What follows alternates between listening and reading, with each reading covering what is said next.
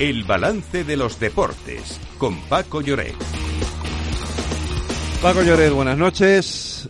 Hola, ¿qué tal Federico? Saludos, muy buenas. Tenemos Champions, ayer eh, dos partidos de liga con el doble empate, por cierto, y, y hoy sorteo de copa, interesante, por cierto, también el sorteo de copa.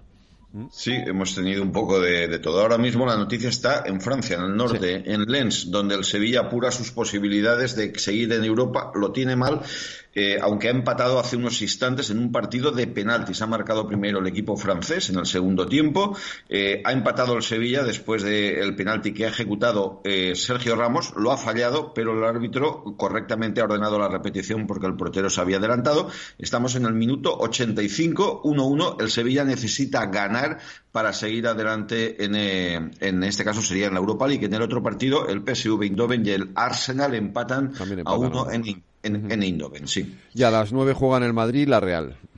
En efecto, se completa la participación con los partidos de la Real Sociedad, a quien le sirve el empate para acabar campeona de su grupo contra el Inter, y el Real Madrid que visita Berlín ante el Unión, que es la revelación del torneo por su presencia, pero no por su rendimiento.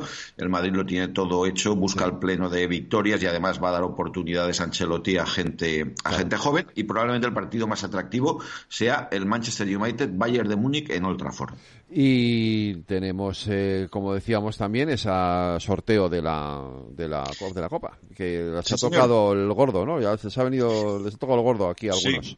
Rápidamente, pues sí, dos equipos de la segunda división de la federación, que es eh, pues ahora mismo la, la eh, cuarta categoría. El Arandina recibirá al Real Madrid el Día de Reyes, nunca mejor dicho, a las nueve de la noche. El Arandina que ha eliminado al Cádiz, mientras que el Barcelona visitará al Barbastro, que también se, ha cargado a un equipo de primera, al, Almería.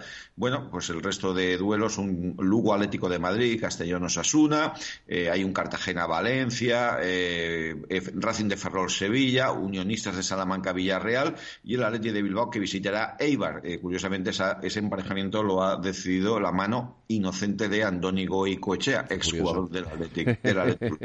Oye, y una última noticia con la que nos vamos. El Tour, el PGA Tour ha suspendido al español John Ram, Lorena. Sí, el circuito americano de golf ha suspendido al número 3 del mundo por su fichaje millonario por la Liga Saudí, por lo que sus resultados de la temporada 2022-2023 no contarán para el ranking de puntos que determina la elegibilidad de los torneos para el año que viene. Una temporada donde Ram consiguió cuatro títulos y terminó decimoctavo en el ranking de la FedEx Cup. De esta forma, el PGA Tour sanciona al golfista por disputar otros torneos, dicen, no autorizados. Pues mañana más deportes aquí en el balance. Paco, hasta mañana, cuídate. Hasta mañana, Federico, un abrazo.